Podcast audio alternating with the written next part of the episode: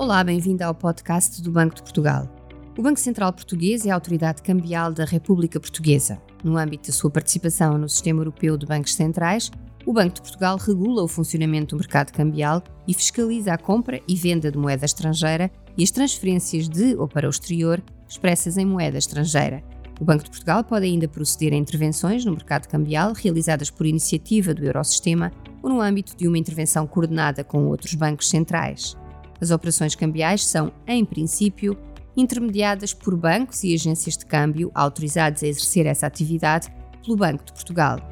Estas entidades compram e vendem moeda estrangeira e são livres para negociar taxas de câmbio e comissões aplicáveis. No entanto, devem afixar, de forma visível, informação atualizada sobre as taxas que praticam e as comissões e os encargos associados às operações cambiais.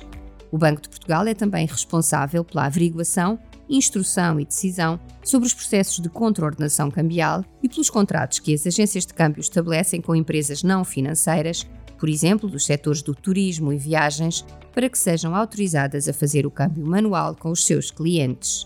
Mas é possível os residentes realizarem diretamente, através de qualquer meio de pagamento expresso em moeda estrangeira, os seus pagamentos ou recebimentos a ou de não residentes.